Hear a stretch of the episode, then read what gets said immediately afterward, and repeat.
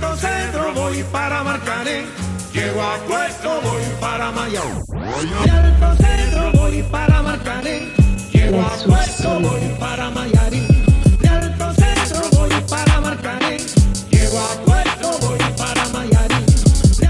Bonjour à tous et bienvenue dans le Money Time, l'émission où l'on traite le sport depuis notre canapé. Au sommaire de ce mardi, football. Après sa déconvenue contre Angers, l'OM a-t-il dit définitivement adieu à la Ligue des Champions? On parlera ensuite de la nouvelle saison sans playoff des Lakers en NBA. euh, le dernier couloir euh, à l'Est et on terminera avec le duel Yanis Arden pour le titre d'MVP. Pour m'accompagner aujourd'hui, ils sont quatre. Joe, Vito, Cax et Majo. Les gars, comment vous allez? Ça va et toi Ça va et toi Bonsoir à tous. Ça va, ça va, week-end un peu particulier. Tiens, d'ailleurs, avant de commencer ce Money Time, euh, toute l'équipe souhaite rendre hommage à Ange-Di Benecha, fan du PSG mort samedi euh, à l'âge de 33 ans, 48 heures après un contrôle de police. Toute l'équipe se joint à la famille et aux amis et souhaite que lumière soit faite dans cette affaire. On ne te connaissait pas personnellement, Ange, mais l'on avait des proches en commun, donc ce podcast, toute l'équipe te le dédie. On démarre avec du football. C'était sûrement le mauvais résultat du week-end alors qu'il menait 2-0 après 15 minutes. L'OM a fait l'exploit de terminer sur un match nul 2-2 à domicile contre Angers. Résultat, euh, à 8 journées de la fin, Marseille se retrouve désormais à 8 points de l'OL qui a pour habitude de bien terminer les saisons. Petite stat, depuis 3 saisons maintenant, Lyon c'est 58 points pris sur 81 possibles sur euh, donc, le ouais, les 3 dernières années. Donc en sachant tout ça et en connaissant les formes actuelles de ces, deux- clubs, est-ce que pour vous, l'OM a définitivement perdu la troisième place? Ouais, mais je pense qu'elle a perdu. Pour répondre, pour commencer à répondre, je pense qu'elle a perdu il y a un petit moment déjà. Elle a su performer. En fait, ce que je vais dire au départ, ça, ça a l'air d'avoir rien à voir. Mais euh, tu vois, Balotelli, quand il arrive, en gros, c'est l'arbre qui cache la forêt. Ça veut dire que ça passe un temps. Met des buts, il est décisif, il a des statistiques. C'est le premier joueur de Marseille qui fait ceci, cela en 3-4 matchs. Et tu penses que ça peut tenir sur, euh, sur 6 mois quand les mecs, ils- les mecs à côté ils, dorment. Tu vois, Balotelli, il n'a pas vraiment de soutien. Et au bout d'un moment, il y a des matchs contre Angers, les gars, ils ont faim, euh, ils sont motivés, ça veut dire ça joue bien pendant 15-20 minutes et après, il se passe plus rien. Balotelli peut pas tout faire pour tout le monde. Donc en vrai, je pense que quand euh, Marseille a recommencé à gagner des matchs et que ça a commencé à parler avec des grandes ambitions, c'était déjà perdu parce que personne ne se concentrait sur le fond de jeu. Moi j'ai une question. Autre, enfin j'ai une question, c'est que à la base, depuis le début de saison, qui les, a- qui les voyait vraiment aller en Ligue des Champions en fait? Ah, mais il y a une possibilité pour qu'ils reviennent à un Oui. moment donné. Ouais, mais- mais en fait, après la saison Bah, dernière. personnellement, euh, quand, tu, quand tu vois le début de saison de Marseille, tu vois comment c'était euh, c'était pas fameux, euh, les problèmes d'attaquants, ceci, cela, etc. Plein de problèmes qui faisaient que franchement, à aucun moment, moi personnellement, je les voyais euh, euh, en Ligue des Champions la saison prochaine, sachant qu'en plus, euh, comme tu dis, Cax, Ballot il est arrivé, c'est l'arbre qui cache la forêt, mais au-delà de ça, je sais pas, trop de problèmes, trop d'errements, l'équipe, avant son arrivée, déjà avant son arrivée, ils réussissent tant bien que mal, alors qu'ils étaient dans une passe très très négative, ils réussissent à rester au, au contact de la 4ème, 5ème place, mais en soi dans le jeu, à aucun moment ils ont montré qu'ils étaient euh, conté- euh, prêts pour la Ligue des Champions. Ah, ils étaient- C'était quand même distancé, hein, distancé pardon, à un moment. Ils étaient, ils avaient même atteint la dixième place, je crois. Ils ont remonté progressivement avec l'arrivée de Balotelli. Ouais, mais après, ce qui est bien, c'est qu'ils n'ont jamais été vraiment réellement décrochés, vraiment, vraiment. C'était dixième, mais c'était à 5-6 C'est points, et c'était pas non plus à une quinzaine de points quoi. Parce que justement, on, en, on en parlait dans le podcast, on en parlait, on avait dit que justement, ils sont largués en championnat, mais mystérieusement, ils arrivent à rester quand même pas très loin des, cinq, premières places. Mais en soi, dans le jeu, ça, c'est, moi, c'est dans le jeu, tu vois, sur le. C'est la Ligue 1 qui permet ça aussi, j'ai envie de te dire, de fait que l'OM ne soit pas décroché malgré euh, tous ces mauvais résultats, puisque euh, ils ont fait euh, ils ont fait une très mauvaise série, mais devant ce qu'il y a aussi, c'est que ça carburait pas non plus, ce qui fait que l'OM est toujours resté accroché. Quand on est supporter de ce club-là, on peut se permettre d'y croire parce qu'on se dit avec l'arrivée d'un Balotelli, on remet le, le truc en place, donc ça peut le faire. Mais euh, ce qu'il y a à l'OM, c'est que, comme euh, vous l'avez très bien souligné les gars, c'est que Balotelli masque euh, la forêt. Et euh, ce qu'il y a, c'est que même contre Angers, on dit que Tovin il est fort euh, contre les petits, mais contre Angers, il n'a pas réussi encore. Encore un match euh, très fantomatique de Flotov. Et euh, bah, qu'il y a, l'OM, bah, faut regarder derrière, comme je l'ai déjà dit la dernière fois, parce que là, Saint-Etienne, ça pousse, Reims, ça pousse. J'ai même peur pour eux, malheureusement, qu'ils puissent finir sixième, voire septième. Mais ils ont une chance aussi de finir euh, cinquième européen si le PSG ou Lyon venait à gagner la Coupe de France. Ça pourrait sauver la saison de l'OM. Vito, qu'est-ce que t'en penses, toi? Bah après, moi je vais plutôt prendre Euh, à l'avant-saison, à l'avant-saison, justement, on s'est dit que Marseille, même s'ils n'avaient pas renforcé les postes clés, c'était- qui étaient à dire en défense centrale et latéral gauche, enfin, ils ont pris Khalid Tachar, mais c'était pas assez. On s'était dit que même en ne renforçant pas ces postes-là, avec l'arrivée de Strootman et vu la saison dernière qu'ils avaient produit, on s'est peut-être dit que cette année, ça allait suffire pour euh, au moins aller en Ligue des Champions, accrocher la troisième place, mais on a vu que c'était complètement le chaos. Et euh, je pense que là, ça va être compliqué. Déjà, on voit que les troupes ne sont pas forcément mobilisées depuis que Garcia a mis les cadres sur le banc. On voit que c'est un peu bizarre. En fait, l'effectif tient un fil. Si Balotelli marque pas, en fait, je pense que l'équipe va se retrouver dans, de sacrés problèmes. Là, s'il a une série où il marque pas pendant plusieurs matchs, ça va être compliqué jusqu'à la fin. Parce que là, on se retrouve à, compter sur des exploits d'Ocampos. C'est vraiment qu'on arrivé super euh, très très bas. Parce que c'était un joueur qui, justement, qui est à la limite et partant. Et là, aujourd'hui, on compte sur lui pour être le fer de lance de l'attaque, être le mec qui, montre l'exemple, qui donne l'envie. C'est vraiment que il y a des problèmes au sein de l'effectif marseillais. Donc, si déjà il termine quatrième, ça serait vraiment super bien pour eux. Tiens, d'ailleurs, en parlant de Balotelli, sans l'apport d'une qualification en Ligue des Champions, vous pensez qu'il pourrait rester à Marseille? Moi, je pense qu'il pourrait rester. Pourquoi? Parce que je, je pense qu'on on va pas lui offrir grand chose. En fait, il s'est vraiment trop grillé euh, auprès des grands clubs. Après son passage, je pense que le passage à City, c'est vraiment grillé, grillé, grillé partout. Et là, ça va être compliqué pour lui vraiment de, de revenir et taper un top club. Je suis, je suis assez d'accord. Pour moi, Balotelli, euh, en soi, en soi, Balotelli, je vois pas où à l'heure actuelle il pourrait atterrir de, de, de mieux. Je dis pas que c'est un mauvais joueur, mais je trouve que voilà, les exigences des grands clubs européens, euh, il est plus, haut- il est plus haut niveau. Après, c'est pas question c'est pas vraiment une question d'exigence, mais euh, il jouit toujours d'une belle cote en Italie, par exemple. Oui, et euh, après, c'est surtout en termes financiers. Oui, ça pourrait mais en bloquer. soi, après, je trouve, enfin, si tu regardes juste intrinsèquement, je pense qu'à Marseille, il est, il est bien, tu vois, tranquille. Et après, je pense même en Italie, je pense pas que le Milan, l'Inter ou la Juve ou même la Lazio serait capable de miser sur lui, étant donné ce qu'il demande et le niveau qu'il propose depuis quelques années, même s'il a un bon niveau. C'est dans des clubs moindres déjà du championnat de France. C'est plus les clubs qui jouent les, les premiers rôles, qui jouent la Ligue des Champions en France euh, régulièrement. Donc tu vas pas, à son âge, je pense que maintenant. La- quel âge, les- lui, je pense qu'il a 28 ans. Ouais, 28. ouais. Tu vois, maintenant, on, a, on arrive à un âge où à 28, t'es considéré comme un vieux, tu vois. Et je, pense que les clubs auraient mieux à faire aujourd'hui de miser gros sur un jeune plutôt que de mettre, euh, de prendre Balotelli et de lui payer un salaire à 500 000 euros par mois. Mais toi, tu, mais toi, t'es Marseille, tu fais quoi Je suis Marseille, je le garde étant donné que bah, ils ont des problèmes pour recruter, recruter, des attaquants et que lui, depuis qu'il est là, il est quoi Il a 6 buts? Ouais, 6 buts. Six buts. Euh, il arrive à la mi-saison, il est quasi- c'est c'est déjà le meilleur buteur. Il fait partie des meilleurs buteurs. C'est grave de fou. Après, pour Donc, euh, répondre à la question, euh, je, je sais pas s'il peut viser mieux que Marseille, mais je pense qu'il y a une possibilité de départ qui existe s'il va pas en LDC.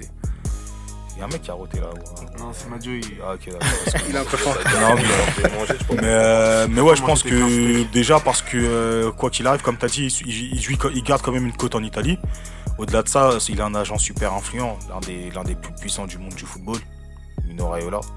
Après qu'on se dise la vérité, lui c'est quand il veut, hein, parce qu'en vrai, il a beaucoup beaucoup de joueurs, mais il y en a beaucoup qui l'a baladé à droite à gauche juste pour de l'argent, il les a pas envoyés dans les top clubs. Quoi. Ouais, après, après moi je pense qu'avec Balotelli, je pense qu'il y a aussi une question de salaire. S'il se retrouve en LDC, Après, s'il se retrouve pas en LDC, je pense que Marseille aura du mal à assumer aussi les, les demandes financières. Après, de toute façon, on l'a vu cette semaine. Il y a euh, Jean... Jacques-Henri Hérault qui laissait entendre que Marseille était en fin de cycle et que du coup, en fin de saison, il y aurait un menace qui va se faire. Donc j'imagine que partant du principe où il n'y a pas de Ligue des Champions, ça pourrait être euh, faire partir un, deux, voire plusieurs cadres Ah, pour lui, derrière le pour lui renflouer. derrière le renflouer et de bâtir peut-être l'équipe autour de Après, lui. je, après, je pense hein, que si Balotelli est dans un état d'esprit où il faut commencer à penser vraiment à une carrière, à, à se poser et qu'il pense à rester à Marseille, je pense qu'il aura envie de voir avec qui il sera en possibilité de jouer si certains cas partent. Par exemple, tu, me- je te donne un exemple, si Payet il part, même si là c'est pas sa meilleure saison, on parle quand même d'un joueur euh, avec un avec un avec un avec un pédigré. C'est un joueur comme ça, il part, qui, est- qui est-ce que tu mets à sa place, tu vois? Je pense que ça aussi ça peut jouer. Tiens, avant de passer à la NBA, euh, dernière question football, euh, j'aimerais juste qu'on reparle d'une action en Angleterre qui a beaucoup fait parler. Ah, Madio, je vois que ton visage se décompose. T'avais Ah. t'a- t'avais peut-être prévu de parler de Balotelli. Ah ouais. Excuse-moi, je t'ai oublié. Non, euh, bah, bah, Balotelli, moi personnellement, je suis l'OM, je le, je le garderai parce que euh, sur ce qu'il a apporté en. Il a même pas fait 6 mois, je crois, il en a fait 3 ou 4 déjà là. Il a 6 buts. Et ce qui montre Balotelli, ce qui est, dommage avec ce genre-là, en fait, c'est que euh, quand il veut vraiment être fort, il peut l'être. C'est ça qui est dérangeant en soi parce qu'il fait une, une première moitié de saison à Nice où il met 0 but. Il arrive à l'OM, dans un club où il se sent bien, un bon environnement, il enchaîne but sur but. Ce qu'il y a, c'est que vraiment, j'ai l'impression que le joueur joue quand il veut jouer, quoi. Ouais, à Nice, il voulait plus jouer, donc il était plus dans le projet, il en faisait qu'à sa tête. Là, il est inspiré par le projet de l'OM, il se donne. Donc, euh, moi, je suis l'OM personnellement. je suis pas le sûr qu'ils soient inspirés par le projet, je pense juste qu'ils pensent. Ouais, après, je pense qu'il y a aussi En la fait, ouais, voilà, derrière. je vois, Ah, il les gars, restait- un peu de sérieux. un peu de sérieux, les gars. Il lui restait c'est vrai 6 que mois, le non mais. Project, euh, Non, je pense qu'en fait, il lui reste 6 mois Se pour se montrer. inspiré. Il lui reste 6 mois pour se montrer et il veut taper un top club, donc il a pas le choix de mettre les bouchées doubles en fait. Ouais, mais en vrai, je pense pas que tu vois, le top club qui vise, franchement, honnêtement, euh, voilà, j'ai du mal à penser qu'il va, il, il va l'avoir. Avant de Ouais. passer euh, à la NBA, une dernière question football. Euh, J'aimerais juste qu'on reparle d'une action en Angleterre qui a beaucoup fait parler sur les réseaux sociaux. Il restait 5 minutes entre Liverpool et Tottenham. Euh, le score était de 1 partout. Et Sissoko et Son partent en contre contre Van Dyke. Donc le défenseur néerlandais force le français à jouer sur son pied gauche et celui- celui-ci rate la balle du 2-1. Et derrière c'est Liverpool qui gagne le match 2 buts à 1 avec un but en CSC par euh, Alderweireld. Donc sur cette action, selon vous, le mérite revient à Van Dyke, le défenseur, ou Sissoko, l'attaquant, est à blâmer? Il avait un Van Dyke. Il avait un Van Dyke. Van Dyke, Fort comme jamais. à soin. Sissoko.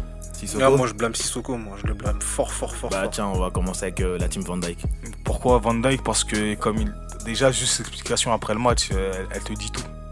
Tu vois l'explication qu'il donne après le match, elle veut tout dire. Ça veut dire qu'il dit clairement. Il, il donne quoi en explication? En gros, ce qu'il explique, c'est que lui, quand il voit les deux joueurs partir en contre-attaque et qu'il voit que Sissoko il a le ballon, la seule chose qui l'intéresse, c'est de mettre Si- Sissoko en situation de difficulté pour pas qu'il soit en possibilité de la remettre à Son.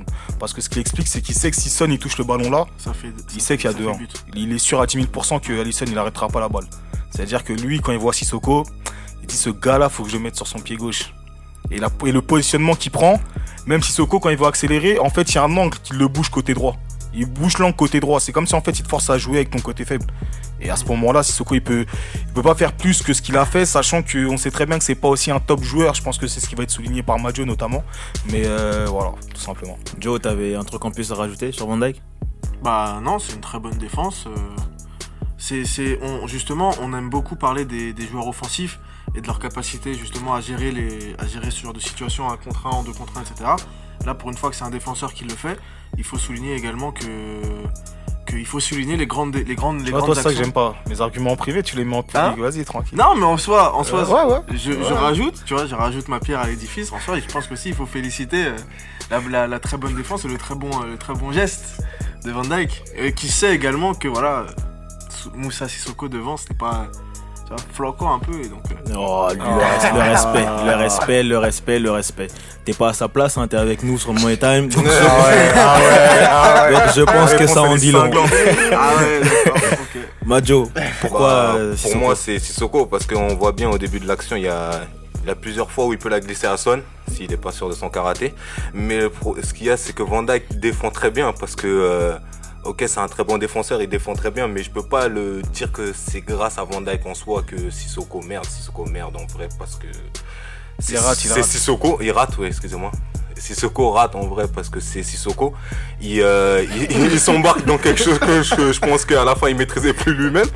Donc euh, ouais c'est ça. Van Dyke après c'est Van Dyke. En soi il joue euh, comme n'importe quel défenseur euh, doit défendre.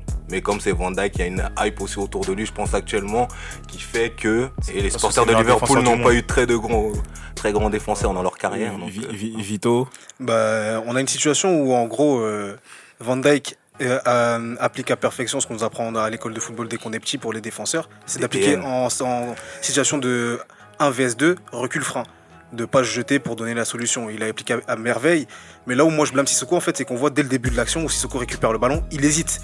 En fait, on le voit partir au but et on sait, il sait pas vraiment ce qu'il va faire, ce qu'il veut la donner à, à Son, mais il voit qu'il est bloqué. Mais euh, dans ce cas-là, t'es un joueur de ce niveau-là, même si on sait que sa qualité première c'est pas la frappe de balle, tu dois en fait mettre en difficulté Van Dyke et lui montrer que tu vas au but.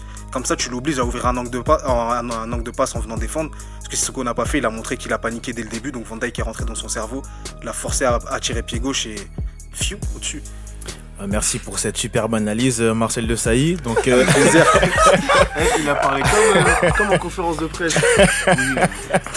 ah, c'était très sérieux là. Il n'y a pas le temps de rigoler. Bah, tiens, vous les auditeurs qui nous écoutez, n'hésitez pas à réagir hein, avec euh, le hashtag Money Time Podcast. Si, si, si pour vous c'est Van Dyke qui a félicité ou c'est Sissoko qui est à blâmer, bah, vous avez qu'à nous mentionner. Faudrait faire une chronique comme ça plus souvent, l'appeler la situation ou quelque chose. Un passage intéressant, j'ai bien apprécié euh, pourquoi la pas, pourquoi pas. Euh, bah tiens, d'ailleurs, le résultat vient de tomber. Euh, Saint-Etienne a gagné 2-1 contre euh, Nîmes. Ouais, c'est ça. ouais. Du coup, bah, il repasse devant au classement, il passe devant Marseille. Et Marseille tombe 5 Voilà, la Ligue des Champions faut commencer à Comme doser. pré- Tout se passe comme prévu. Bon, allez, on passe à la NBA, euh, qu'on a un peu délaissé hein, depuis euh, le All-Star Game. On va rattraper un peu le temps perdu et faire plaisir à nos fans de basket. Euh, fin février, LeBron James déclarait qu'il allait activer le mode playoff un peu plus tôt cette année. Moins d'un mois après, les Lakers finissent une saison de plus sans accrocher une place euh, qualificative pour les playoffs. Donc, euh, dans un premier temps, est-ce qu'on peut parler d'un échec prévisible ou d'une surprise? Quand on parle de prévisible, c'est avant le début de saison? Ouais. Pour moi, c'était plus que prévisible. Au pire des cas, moi, je les voyais juste accrocher la 8 place, mais pas plus.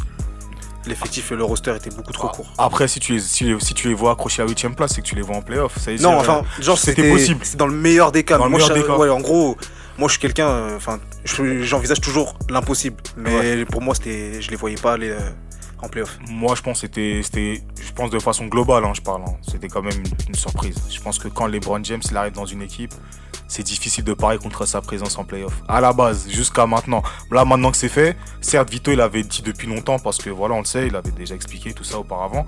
Mais de façon générale, c'est très difficile de parier contre LeBron en playoff. Je me souviens en octobre, on avait parlé de ça, Majo, et toi, tu faisais partie de ceux qui affirmaient qu'il n'irait pas en playoff. Donc, euh, bah, t'es pas surpris, toi. Non, je suis pas surpris en soi. Il avait oublié qu'il avait. Ah, moi, c'est gratter la nuque là. C'est vrai, c'est vrai, c'est vrai. Non, je suis pas surpris en soi qu'ils aillent pas en playoff euh, parce que euh, LeBron ne peut pas tout faire tout seul. Parce que si on regarde bien ses stats euh, cette année avec euh, les Lakers, il est à 27 points par match, 8,5 rebonds et euh, 8,5 passes décisives. En soi, ce qui n'est pas loin de- du triple-double en stats. Donc, euh, ce qui veut dire qu'il fait une saison assez honorable. Il a des blessures aussi. Et ce qu'il y a derrière, c'est que ses lieutenants n'assument pas forcément. Donc, euh, pour moi, non, je suis pas, je suis pas surpris en c'est- soi c'est surtout depuis sa blessure hein, Ouais, que ça s'est un blessure, peu... ça, Ouais, ça a- ça- ça coulé à ce moment-là. Il manquait euh, son impact et donc euh, Bah je suis après, pas surpris. ce qui a déséquilibré l'équipe, c'est surtout sa blessure et ensuite les rumeurs de trade. Parce que après les rumeurs de trade, on a vu que les mecs étaient, euh, étaient assez perturbés, que ce soit Ingram, Lonzo et un petit peu Kuzma. Les mecs étaient beaucoup moins bien. En fait, les mecs savaient qu'à tout moment ils pouvaient se retrouver à New Orleans ou dans je ne sais quelle franchise de la ligue perdue. Et je pense que ça a joué aussi. Et je- dans la panique, en fait, je pense que quand ils ont vu que Davis était plus possible, bah, ils ont commencé à penser à alléger la masse salariale. Je pense qu'à partir de là, ils se sont dit la saison c'est fini, on va déjà préparer euh, la saison prochaine parce que quand tu te sépares de Zubac et de Bisley pour prendre Muscala, pour moi, mis à part le côté financier, je vois pas en quoi il y a un apport en fait. Bah, Dans ce, dans cette, dans ce semi-échec, on dit un semi, une semi? Ouais, un semi, un semi-échec, ouais. excusez-moi pour le français. Euh, quelle responsabilité dans tout ça pour les LeBron James, euh, Joe? Bah, ça reste le. C'est le meilleur joueur de la ligue, c'est le goal pas comme, il, comme il s'appelle, etc. Je pense que je pense qu'il a une, une grosse part de responsabilité, sachant que apparemment, euh, voilà, il, il aurait demandé pas mal de joueurs, etc. Même si pour moi le GM est quand même responsable, donc à savoir Magic Johnson. Je dirais que je dirais que sa responsabilité, elle est, elle est sur le terrain. C'est qu'il a sans doute peut-être pas réussi à rendre les, ses coéquipiers euh, euh, Meilleur. meilleur, excusez-moi, il a peut-être pas réussi à rendre ses coéquipiers meilleurs.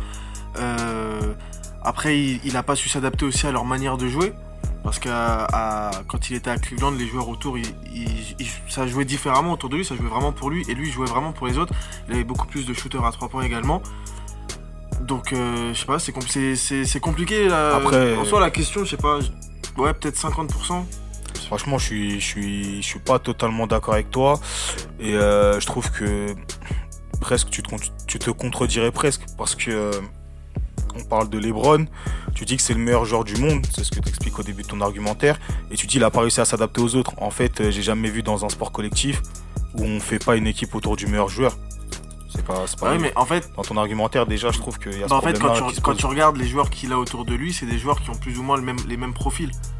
Ouais, sur ça, ont- je suis. et, et qui ont les mêmes profils que que ça soit je sais pas euh, euh, déjà tu prends toi tu prends Rondo. Ouais, il vient ça bloque ça bloque entre guillemets la progression de Et Lonzo. de Lonzo Ball. Ouais. t'as euh, Stephenson qui arrive qui joue euh, qui est un peu qui est un peu dans le même type de jeu que euh, ce qui c'est euh, Ingram?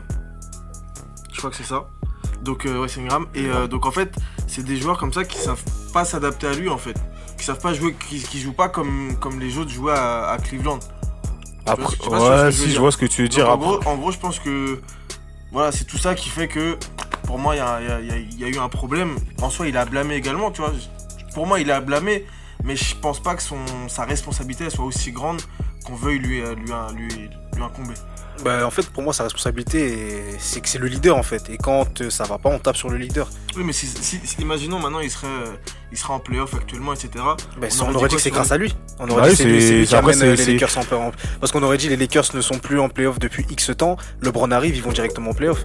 Donc ça, quand ça va, on le félicite. Quand ça va pas, faut taper. Après, il faut dire ce qui est. Personnellement, ça fait ça fait euh, peut-être 2-3 ans que il impacte le terrain. Que du côté offensif, du côté déf- défensif, bon, Ah oui, 3 après, ans, je- 3 ans c'est beaucoup, mais la saison dernière, côté défensif, il impactait plus autant. Pour- pour Et coup, quand dans une équipe en reconstruction comme tu arrives dans une équipe en recon- reconstruction comme ça, il faut impacter des deux côtés du terrain, sinon c'est pas possible. Après, euh, moi, je suis, je suis d'accord avec ce que tu viens de dire, Vito. Maintenant, après, LeBron, euh, je, je vais pas lui incomber toute la responsabilité parce que avant sa blessure euh, contre Golden State le, le jour de Noël, ils sont quatrième de Ouais, conférence, c'est ça. euh, 20 victoires, 14 défaites. Tu te dis à ce moment-là, bah, ils vont peut-être pas rester quatrième, mais ils vont sûrement peut-être être spot 7, 8 ou peut-être 6 maximum. Mais tu, t'as- tu te dis quand même que l'équipe elle est bien partie, qu'ils ont trouvé un certain rythme de croisière. Et en fait, derrière ça, ça tourne autour de, de 6, défaites, non, 6, victoires, 11 défaites avant son retour contre les Clippers. Et derrière, ça s'enchaîne, euh, 9 victoires, 25 défaites. Bref, en gros, depuis, ça, ça va plus du tout. En gros, c'était une mauvaise gestion Ouais, de, la part de, de- des C'est une GM mauvaise qui ont- gestion. qui ont Après, foutu le souk un peu dans le roster. hein. euh, 17 défaites, 9 Je pense que victoires et là, 7 c'est défaites, la pardon. hype autour du fait que justement euh, Davis il pouvait être tradé, etc. C'est un peu mythe. euh, Après, même. euh, Tout à l'heure, je pense que ouais, il y a des joueurs. Quand tu joues pour un club, tu te donnes et qu'à bout d'un moment, tu, tu te rends compte que tu peux partir à tout moment. Je pense que ça, Ouais, ça ça- mine ça- un peu ça- le ça moral. affecte, ça, Il y a- ça fait enfin, que. je, je pense pas l'avoir entendu, mais aussi la blessure de Lonzo qui Ouais, a- aussi. Non, si, ouais, je voulais. Ouais. Ouais, que, que, que j'avais prévu dans mon argumentaire. Lonzo. Ah, moi aussi, j'avais prévu, oui, ça y est. Parce que, parce que, Bah, t'es fort, là, quelle Après, interception. la, Vito après la- Harden. la blessure de, de LeBron euh, à Noël, il y a eu la blessure de Lonzo euh, au mois de janvier, qui a été blessé pour un, deux, un, deux mois. Et ensuite, il y a aussi eu la blessure de d'Ingram, lui qui est out jusqu'à la fin de la saison, qui a peu près. Il avait un. Pareil que Chris Bosch, là, j'ai oublié comment ça s'appelle. Ouais, moi, j'ai Euh, je sais pas c'est une blessure assez particulière qui Ouais. pourrait l'embêter en pour ouais, voilà, et comme en gros, il prend des, euh, des, des, des anticoagulants ou des coagulants, je sais pas, des médicaments en, en gros qui fluidifient le sang, s'il s'ouvre sur le terrain, en gros, euh, ça, il y aura des complications, donc c'est c'est risqué. Et donc, euh, c'est pour ça qu'il est out jusqu'à la fin de saison, le temps qu'on sache vraiment ce qu'il a et s'il a un traitement à prendre ou si, comme Chris Bosch, il devra se diriger vers une fin de carrière. Après, euh, aussi pour euh, à côté de ça, euh, je trouve que certes, LeBron, il a sa part de responsabilité, notamment dans la gestion de l'affaire Anthony Davis. Mais à côté de ça, lui, une fois qu'il a été blessé, il a été blessé pendant une série de 17 matchs. Et là, il va pas jouer les six- il a pas joué Ouais, le match d'avant et les six derniers. Donc en gros, tu tournes autour de 23 matchs manqués. Euh, non, même pas, là, il va jouer que 55 matchs cette saison-là. Parce que là, son compteur, il s'arrête à 55. Les jeunes à côté, enfin, les jeunes qui sont dans l'équipe, moi, je trouve que, enfin, j'ai même les statistiques pour le vérifier. En fait, globalement, à part Kuzma, ça n'a pas progressé. Non, pas du Alors tout. que, alors que Ingram, il joue, euh, il a joué Bah 60. Après, moi, je pense qu'en fait, la, la, la direction des Lakers a mis trop rapidement à l'eau cette saison, en fait. Je Ouais, ça l'a que- bazardé, mais après, est-ce qu'ils avaient vraiment le choix aussi? On a toujours le choix. Ils ont fait le choix de on- saboter la on- saison pour. On euh, a, on a, ça, fait un la moment, prochaine. ça fait un moment qu'on est sur LA, on va, on va changer un petit peu. Euh, on va passer tiens, à la conférence Est. D'ailleurs, je trouve que cette année, la conférence Est, elle était plus disputée hein, que la conférence Ouest pour une fois. Bah, pour une fois, LeBron il est parti, il fallait bien qu'on redistribue les cartes. On, on connaît 5 qualifiés du coup pour euh, les playoffs Milwaukee, Toronto, Philly, Boston et Indiana. Il reste donc 3 places pour 4 franchises Détroit, Brooklyn, Miami et Orlando. Vous m'aurez dit Charlotte également, mais bon, Charlotte, je pense que c'est une question de match euh, avant qu'on confirme l'élimination. Donc, selon vous, parmi ces 4 équipes, euh, laquelle ne verra pas le tour suivant? Le hit. Orlando. Orlando aussi, j'aurais dit. Euh, Joe? Ah, excuse-moi. Euh... non, attends. euh, Orlando. Non, ouais, Orlando? Orlando Bah, pour- pourquoi Orlando? Non, non, non. Moi, Joe, pourquoi bah- Orlando Dis-nous. Il est marrant, lui. Ah, ouais, Vous voyez comment, on piège les mauvais élèves Il donne une réponse au hasard, tu dis ah ouais pourquoi Ben non vas-y tiens Non, réponse. t'inquiète, t'inquiète. Non, moi, Bah, si tu veux, moi, Non, je peux moi, je vais- je vais hein. répondre. Moi, pourquoi Orlando Tout simplement parce que c'est la dernière saison de G-Wade et j'aimerais bien voir Miami, euh, Miami en playoff, même s'il doit, faire sortir- il doit se faire sortir au premier tour, ça serait beau qu'il finisse au moins sur un tour de playoff. Ah, il a pris ton argumentaire, Ouais, Mathieu ouais, moi aussi c'était pour D-Wade, Bah, vraiment c'était le, le- Non, mais appuie, il donne de la force. après, moi, je vais Pour le choix du cœur, vraiment, je voulais que D-Wade fasse un dernier playoff avant fait. rapprocher les. Voilà. Après, euh, moi, pourquoi euh, je dis euh, pourquoi je dis le hit, c'est parce que j'ai comparé les calendriers des quatre équipes restantes. Et euh, déjà, c'est l'équipe qui a le calendrier le plus compliqué à aborder face à des équipes qui ont un minimum d'enjeux ou face à des équipes qui sont simplement plus fortes qu'elles. Et, euh, et sincèrement, je les vois finir avec un bilan négatif là en fin de saison. Sachant qu'Orlando, le, ils vont jouer des adversaires plus faibles comme euh, les Knicks, les Hawks ou les Hornets qui seront sûrement déjà éliminés. Donc en fait, moi, je le vois dans, un rapport de, force qui est en train de s'inverser, sachant qu'Orlando, ils sont, quand, ils sont quand même sur une série de 7 victoires et 3 défaites sur les 10 derniers matchs. Donc en fait, je pense que là, ça part plutôt du côté d'Orlando. Et je vois même Orlando finir devant les Nets, pour te dire. Ah ouais. Ouais, je les vois bien finir 7ème, les Nets 8ème, et euh, le 8 euh, en, à la porte des playoffs et qui se pose un peu sur le côté. Tiens, d'ailleurs, je vais. Petite erreur de ma part, hein. je ne l'ai pas cité, je vais quand même les rappeler, on sait jamais. Euh, je, disais, je le disais qu'on connaissait tous les qualifiés à l'ouest, mais bon, je vais quand même les citer, hein, ils méritent d'être cités. Golden State, Denver, Houston, Portland, Utah, euh, les Clippers, San Antonio et OKC. Ouais, premier. D'ailleurs, ils font, ils font, c'est plutôt pas mal hein, ce que fait Denver cette saison. Ouais, c'est très Avec très la, fat. la grosse, grosse, grosse surprise à l'ouest. La grosse, grosse surprise à l'ouest. Jokic euh, à son meilleur niveau. Euh, Jokic à son meilleur, meilleur niveau. Jamal Murray aussi à un très haut niveau cette saison. Franchement, je pensais qu'ils allaient faire comme la saison dernière, euh, graviter autour de la 8ème place et au final ne pas se qualifier pour les playoffs, mais je suis agréablement surpris. Euh, les fans de d'OKC, tiens, après on va retourner à l'Est. Excusez-moi, on est aujourd'hui, c'est un peu le bordel, le bordel, là je suis un peu fatigué. Euh, pour la. Ouais, les fans d'OKC, je disais. On, on- on vous tablez sur quelle place? La 8ème, la 7ème Ça Franchement, remonte un je, peu. je- je table sur, euh, je table sur la même stratégie qu'OKC en fait. Ça veut dire, en fait, ce qu'expliquait un insider, Ross Young, euh, qui est très calé dans ce qui concerne OKC, c'est qu'en fait, ils sont arrivés à un stade où, parce qu'il n'y a qu'une victoire d'écart entre Golden State et Denver, si je dis pas n'importe quoi, Ouais. et en fait, ils essayent de trouver le moyen de d'attraper Denver. Mm. C'est-à-dire que en fait le but c'est de voir est-ce que Denver va comme- recommencer à, à peut-être prendre la première place à Golden State parce que pour Golden State c'est peut-être pas le plus important. Donc c'est en train de voir est-ce que Denver va peut-être repasser devant et eux ont intérêt à se caler à la huitième place ou est-ce qu'ils ont intérêt à essayer de se caler à la septième et de vraiment croiser Denver c'est le but. Mais après, moi j'ai une question selon toi. Si face à Denver, tu donnes quelle chance à OKC Franchement je donne euh, Denver favori mais je pense que dans, un, dans, une, dans une série de playoffs c'est pas du tout la même histoire. Ouais, parce qu'en fait, moi, enfin, pourquoi moi je dis que c'est que en fait, euh, OKC en prenant soit Golden State ou Denver, c'est pas, pas ouais, voilà, tu vois. Ouais. Pourquoi? Parce que Denver, déjà, ils sont sur une grosse saison. Après, certes, ils ont moins d'expérience au niveau playoff, Mm. mais Denver à domicile, cette saison, c'est 31 victoires et 7 défaites, tu vois. Et Après, ils à l'extérieur, c'est 19, c'est 19 défaites à, Ouais, 19 ils ont défaites à l'extérieur, tu vois. En saison régulière. vois, le- Ouais. Et sachant que si OKC tombe face à, bah, peu importe face à qui ils tombent, ils n'auront pas l'avantage terrain. Donc si- sur une série, logiquement, 7 matchs, Ouais. si la logique est respectée, Mm. ils prennent 0 match, donc ils sortent au premier tour. Et même pour ce qui concerne le qui concerne l'expérience, l'année dernière, on a vu que OKC tombe face à Utah mené par un rookie et des mecs qui sont jamais allés en playoff pour la plupart, tu vois. Après, il y a l'expérience aussi individuelle et en tant que groupe. Je pense qu'en tant que groupe, euh, OKC a vraiment gagné un an. L'année dernière, Ouais. c'était des joueurs expérimentés. Mais il n'y a, pas de cohésion. Et il n'y avait pas de cohésion. Là, je pense qu'il y a une meilleure cohésion, même s'ils sont, un peu sur les rotules en fin de saison. là. Mais je pense qu'après, bah, tu connais les playoffs, hein, ça donne toujours un, un second souffle. Après, je les mettrai pas favoris, mais euh, si on joue face à Denver, je, je pense pas qu'on va y aller euh, les, les bras C'est- ballants. ce que disait un autre, euh, un, de nos- un, un- un média confrère sur le spécialisé basket qui Tu disait peux, tu peux le citer. hein. trash talk. Ah ouais, tiens, un média ok. frère. On n'est pas, on n'est pas en conflit Ah, avec ah, eux. ah, média anonyme. euh, voilà, donc, euh, bon, bon, bah voilà, salut Trash Talk. Et en fait, il disait justement que, bah, comme, comme, le, comme, l'a, comme l'a bien dit Cax, qu'en gros, le, ce qu'il y avait à jouer, entre guillemets, pour, pour OKC là, c'était d'arriver contre, euh, contre, contre Denver et de pouvoir espérer rencontrer Golden State le plus loin possible.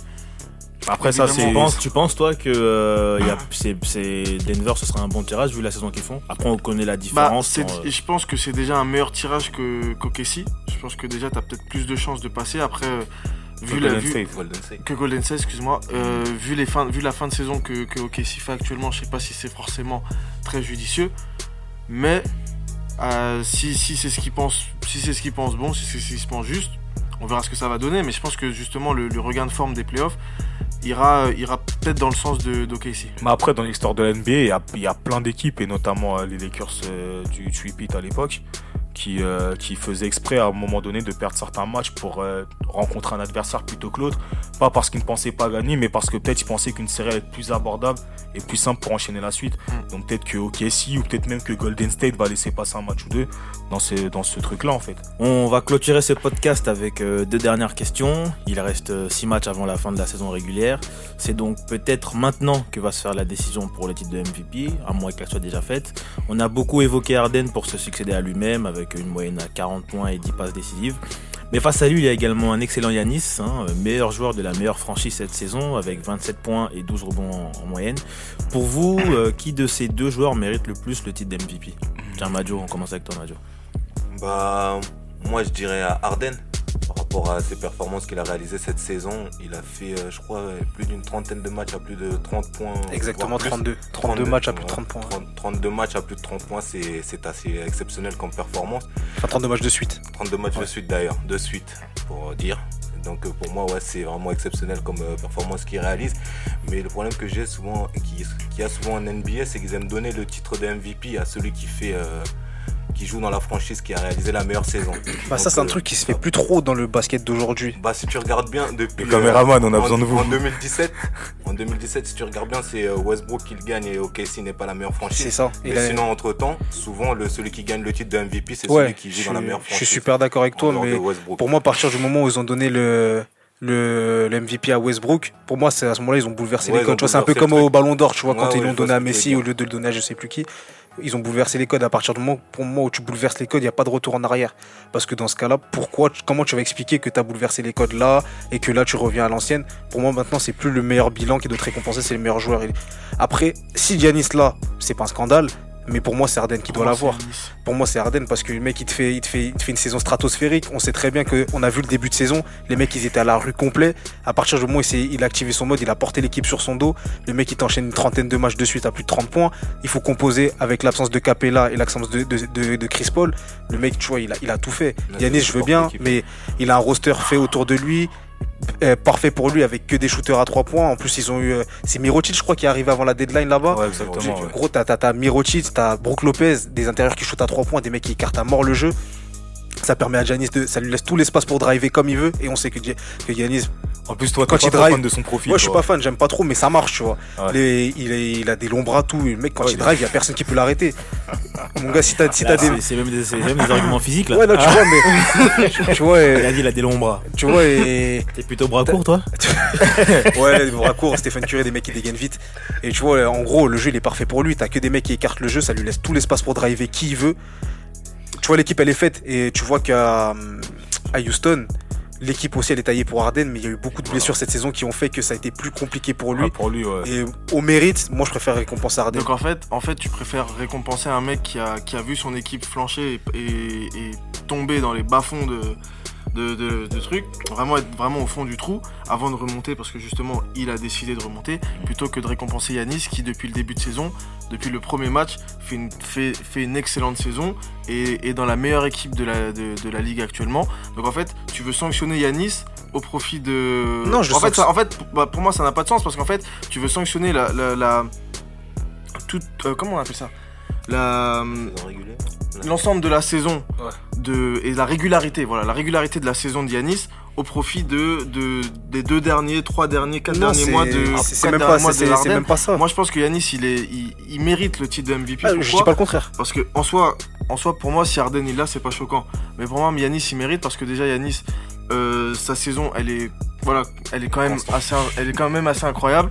Euh, et il est aussi en liste pour être MVP et également pour être défenseur, defensive player of the year. Ça veut dire Après, là, sera dans le il- 5 ça veut défensif, dire qu'en fait, c'est-à-dire qu'en gros, à l'heure actuelle, il est, en- il est meilleur joueur. Il fait partie, il est dans la, dans la liste des meilleurs joueurs à la, devant et derrière. a Ça pas veut dire que quand côté. il faut défendre, ce que, euh, ce que fait justement, c'est là où il ne fait pas.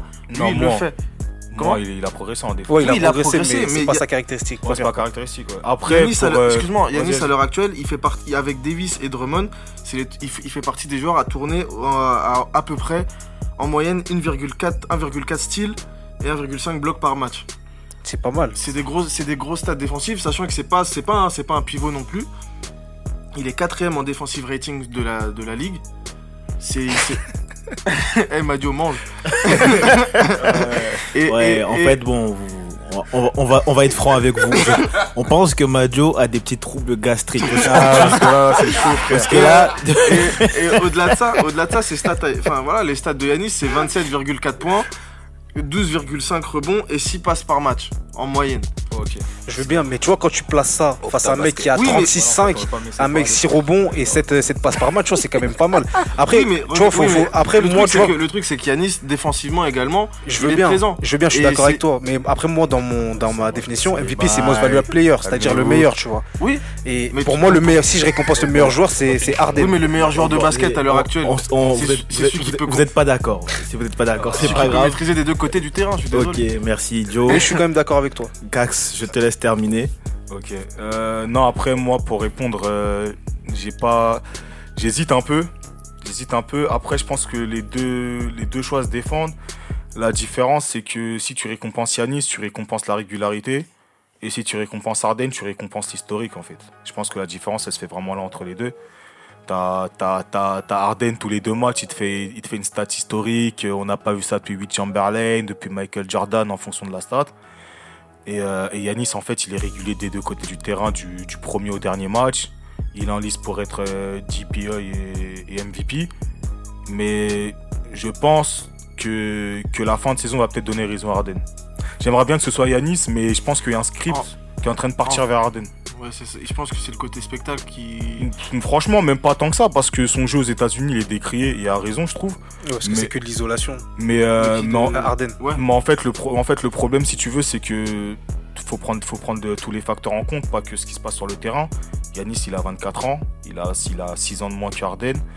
Euh, il peut être DPI et MVP, ça veut dire que tu peux dire ce joueur-là, je lui donne pas MVP, mais je lui donne une récompense individuelle quand même, sachant que tout ce qui se base sur l'individuel pour Harden, c'est le MVP. Ouais, mais Et, euh, et justement, c'est un des avantages, parce que dans l'histoire de la NBA, la dernière fois, c'était Olajuwon en 94. C'est pas un truc qui arrive tous les jours qu'un joueur soit DPI et MVP. Et le fait que Paul George ait été mis en retrait ces dernières semaines et était moins bon, ça joue aussi contre Yanis. Ça joue aussi contre Yanis, le fait qu'il était moins bon euh, ces dernières... En fait, ce qui se passe pour Paul George joue contre Yanis. Parce qu'en fait, on aurait pu se dire, euh, on donne le MVP à Yanis et le DPI à, à Paul George. Sauf qu'en fait, Paul George, son équipe, elle va 8 de conférence. Euh, les trophées individuels, il peut oublier. Donc forcément, vu que la NBA aime avoir un équilibre entre ce qu'il donne aux uns et aux autres, si Harden n'a aucune chance d'être défenseur de l'année, forcément, faut miser sur le MVP. Ouais, mais tu vois, ce que, ce que tu dis, c'est un peu le, le fait qu'il est jeune et qu'il peut avoir deux, il peut Ouais. avoir deux, deux trophées euh, individuels cette saison. Mm. C'est un peu ce qu'on disait euh, pour Mbappé cette, euh, pour le Ballon d'Or. Pour le ballon d'or. En, en disant, oui, il peut, il peut avoir le, il est en lice pour le Ballon d'Or et pour le, le trophée Raymond Coppa. Mais en fait, s'il peut prendre les deux, autant qu'il. Enfin, Ouais, mais en deux, fait, euh, en fait, en, en fait, après, faut aussi euh, entre guillemets connaître l'histoire de la NBA, c'est-à-dire que la NBA euh, essaie de récompenser un maximum de joueurs possible. C'est-à-dire ce qui s'est passé pour les. sous-entends que Joe la connaît pas, c'est ça? Non, c'est non, c'est pas ça. moi, Jordan l'avait je- fait en plus, je crois. Non, il mais c'est non, mais ça Jordan aussi l'a fait. Olajuwon l'a fait après. C'est pour ça que je précisais le dernier en date. T'inquiète mon gars. Mais euh, en gros, ce que je veux dire, c'est que la NBA en fait essaye de, de donner un maximum de trophées à un maximum de joueurs possible. Mm. Comme par exemple Steve Nash qui a été deux fois MVP, euh, alors que Shaquille O'Neal aurait pu l'être à ces moments-là. Comme Kobe qui a, qui a- qui a qu'un seul titre d'MVP. Donc en fait, ils essayent de diversifier un peu les Ouais, récompenses qu'ils donnent aux gens. soit des différents joueurs. personne, ouais. Ouais, voilà, ils essayent de le donner à différents joueurs. Et après, il y a aussi le, le cadre des scripts. Ça veut dire euh, qu'est-ce qui avantagerait un joueur plutôt que l'autre? Ce qui pourrait avantager Yanis, c'est que le fait qu'il soit beaucoup plus populaire que Harden aujourd'hui. Mais aujourd'hui, en fait, il peut gagner Ouais, deux titres. est- Et s'ils peuvent en donner un à chaque joueur, je pense que ça les arrangerait. Et comme j'ai dit, t'as vu, Harden, t'as- tu peux l'aimer ou ne pas l'aimer. Mais en fait, ce qu'il fait, c'est historique. Folie. 9 matchs à, à plus de 50 points, t'en as 2 à plus de 60. euh, euh, c'est le meilleur scoreur de la ligue, c'est le 11e meilleur passeur. En fait, il, a, il, est, il est un peu trop. Sa moyenne de points, c'est la plus haute depuis Michael Jordan. Donc en vrai, j'ai envie de te dire. Il y euh, avait. je- ouais, ok. Je suis Bah, pas sûr sur une stat. mais- Allez, laquelle tu- stade, dis-moi Non, non, c'est sur euh, par rapport à la, à la ligne de stade de Yanis, justement. Ouais. J'avais lu un truc où j'ai entendu euh, tout à l'heure Ouais. qui expliquait que justement depuis, je crois, Oscar Robertson. Ouais, mais après, Oscar Robertson- avait fait ce genre de. Après, Oscar Robertson, c'était euh, la saison du triple-double. Donc en fait, euh, j'ai envie de te dire, euh, est-ce que si Westbrook il prend un ou deux rebonds de plus, il fait pas la même chose au final? Bon, allez, Ah, dernière question pour la route. On termine avec le rookie de l'année qui devrait se disputer entre euh, Luka Doncic et Trey Young. Même question, un favori? Ouais, Doncic Luka, fois Doncic. 1000. Doncic. fois Doncic. Vraiment, là, pour Ouais, tout le monde, je pense. Dans 6 pour tout le monde Ouais, mais carrément, Majo, à toi l'honneur. Bah, Doncic, euh, ce qu'il y a, c'est qu'il euh, il réalise une saison assez exceptionnelle pour un rookie. D'autant plus qu'il vient pas de, on va dire, de Du la même formation que, voilà, universitaire, tout que, que les autres. Il vient de l'Europe. On pensait qu'avec un basket comme ça, il allait. euh, voilà, tu vois, le madrilène. Il allait, euh, il allait flopper, on va dire. Mais euh, en fin de compte, non. Il, fait- il des très belles stats. Il fait un, un match où il réalise un triple-double à l'âge de 20 ans et il fait euh, 19. plus de 35 points. Ouais, 19, 19, 19 ans, 19 Voilà, ans. 19 ans. Il a marché Avant ses Golden 20 ans. Avant ses 20 ans, autant pour moi. C'est une galère le Et, projet. et il met 35 points, c'était du jamais vu. Si le je peux dernier en date, c'était LeBron. Euh, Il y a, Vito, plus, il y a le plus Vito jeune, Opta qui va absolument pas. le plus jeune, c'était Michael Jordan, 22 ans. Et donc, il vient de chasser le record. Voilà. Merci Vito Opta. Je t'en prie. Euh, Vito, euh, Opta Basket. Et euh, le, comment ça s'appelle euh, bah, Il réalise aussi euh, à 20 ans euh, déjà avoir mis euh, 1000 points. Pour un, un rookie, c'est c'est vraiment une performance exceptionnelle. 1000 points déjà à son jeune âge. Donc, euh, moi, pour moi, tous les jours. De toute façon, je pense que c'est un peu la voix de tout le monde. Hein. Doncic, euh, depuis le début de la saison, il y a Trayon qui est bien, Ouais, qui finit bien, bien, mais il est bien, mais, mais en fait, il a, eu un passage, constant. il a eu un passage à vide que Ouais. Doncic n'a pas eu. Ça. Et la manière dont Doncic a fait fermer toutes les bouches de, des observateurs et des gens autour de la NBA, rien que pour ça, il mérite le trophée. Bon, bah, on verra la réponse en fin de saison, hein, puisque c'est terminé pour ce podcast. Les gars, je vous remercie de m'avoir accompagné. Merci à hein. toi. Merci à vous, merci à Euh, vous les puis, auditeurs. chers auditeurs, Merci. merci. Merci à vous les auditeurs. hein. Merci de nous avoir écoutés. D'ailleurs, on vous remercie pour les nombreux retours qu'on a eu euh, sur le, le hors-série spécial Afrique. Ça nous a vraiment touché. Merci à vous. Je pense qu'on n'avait jamais eu autant de retours sur un épisode. Donc, euh, merci beaucoup une nouvelle fois. Et je vous dis à la semaine prochaine. À Bonne soirée à tous. Bonne soirée à tous. bonne soirée.